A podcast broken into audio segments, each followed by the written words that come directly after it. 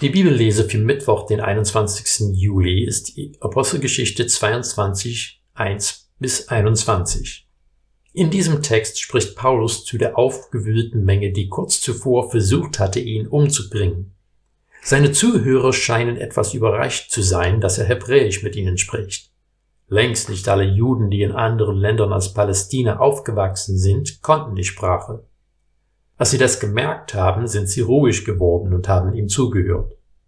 Paulus ergreift die Gelegenheit, um genau das zu tun, was ihm in allen Ländern wichtig gewesen ist und das, was in der Apostelgeschichte immer wieder betont wird und wie es in Apostelgeschichte 22.15 steht, denn du wirst vor allen Menschen Jesus Zeuge sein für das, was du gesehen und gehört hast. Wir hören wieder die Erzählung von seiner Begegnung mit Jesus auf der Straße nach Damaskus, seine Taufe und seine Berufung. Zum zweiten Mal führt Lukas uns die Umstände um Paulus Hinwendung zu Jesus vor Augen. Die Länge einer Schriftrolle damals hat meist die Länge eines Buches begrenzt, und der Verfasser musste sorgfältig auswählen, was er in dem Schriftstück aufnimmt und was er weglässt. Lukas räumt der ausführlichen Beschreibung zum zweiten und noch nicht mal zum letzten Mal viel Platz ein. Allein diese Tatsache verdeutlicht, worum es in der Apostelgeschichte geht. Jesus begegnet Menschen. Er verändert Leben und er ändert Perspektiven und Prioritäten. Paulus steht vor einer Gruppe, die wenige Minuten zuvor dabei war, ihn zu verprügeln, mit der Absicht, ihn zu töten. Aber wenn er jetzt die Gelegenheit bekommt, will er Zeugnis ablegen. Ich finde es besonders interessant, dass die Menge scheinbar keine Einwände erhebt, wenn Paulus von Jesus aus Nazareth erzählt.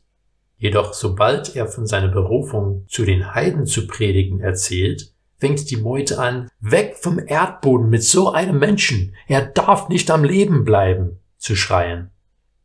Jerusalem war zu dieser Zeit ein Hochburg des Nationalismus. Damals wie heute war es eine sehr komplizierte Gemengelage von Kulturen und politischen Interessen. Scheinbar hat der Gedanke, dass der Gott Israels Interesse an anderen Völkern haben könnte, diese Leute in Rage versetzt. Wir erleben oftmals eine ähnliche Frage. Kann Gott wirklich alle Sünden vergeben? Viele würden empört einwenden, einen Kinderschänder kann man doch nicht vergeben.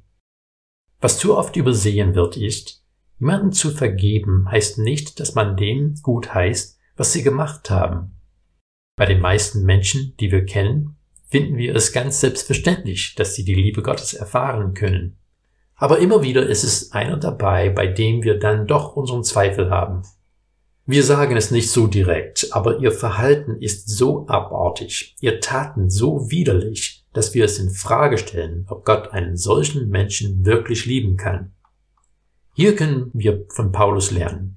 Auch obwohl diese Menschen ihn gehasst haben und ihn umbringen wollten, er wollte bezeugen, was Jesus für ihn getan hat. Er wollte bezeugen, was Jesus für die ganze Welt, für die ganze Menschheit getan hat. Das Zeugnis der heilenden Liebe Gottes in Jesus Christus sollen wir nicht nur in Worten, sondern auch in Taten in dieser Welt tragen. Und es gilt nicht nur denen, mit wem wir gut können.